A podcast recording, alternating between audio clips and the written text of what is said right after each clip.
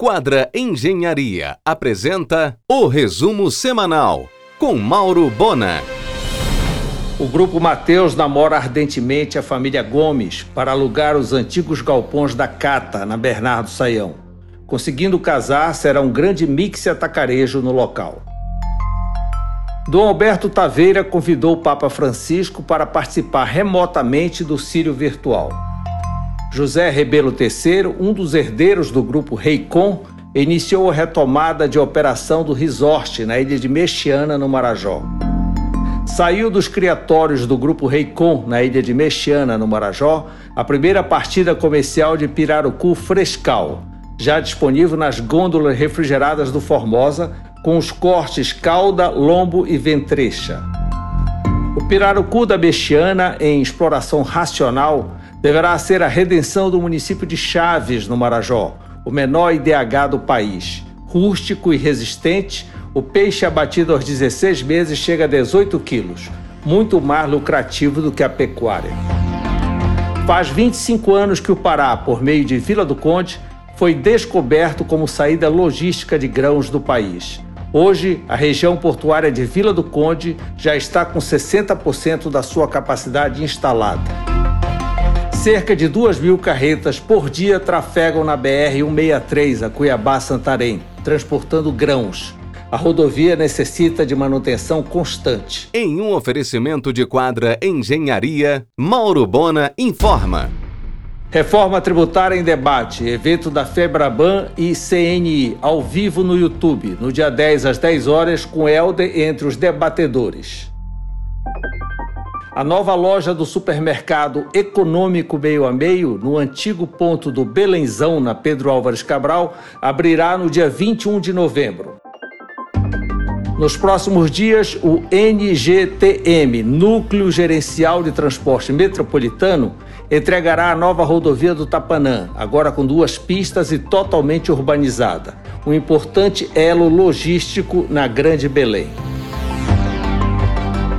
Abrirá nos próximos dias a cervejaria Caboca, no Boulevard Castilhos França, em um bonito casarão de época em frente à estação. Com equipamentos da gaúcha Egisa, a nova fábrica chega logo com oito estilos de cerveja artesanal.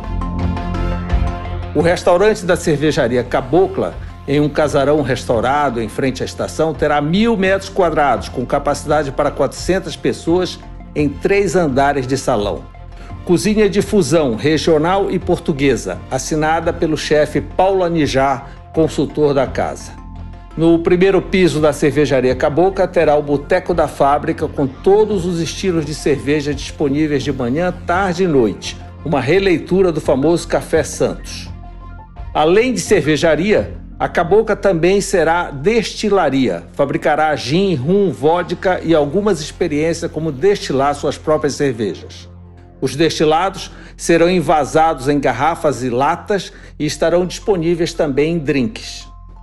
A Cabocla terá música ao vivo, sendo que às terças rolará uma gafieira com grande orquestra. Em um oferecimento de quadra Engenharia, Mauro Bona informa.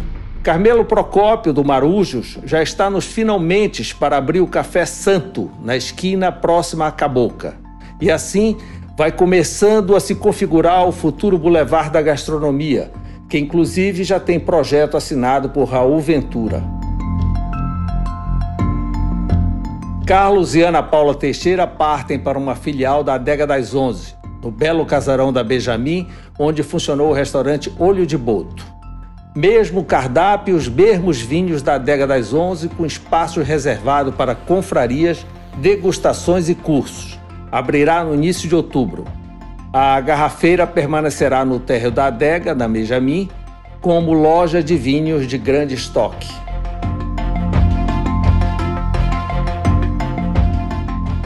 A nova loja da de casa, no final da Dom Romualdo de Seixas, terá um café prêmio panorâmico com vista para ver o rio. O Beto Salomão retornará seu festejado buffet Aquilo, agora na Benjamin. Alegria extra para arroz de pato, vatapá e maniçoba. O canal TNT transmitirá a live com Gal Costa no dia 26, celebrando os seus 75 anos.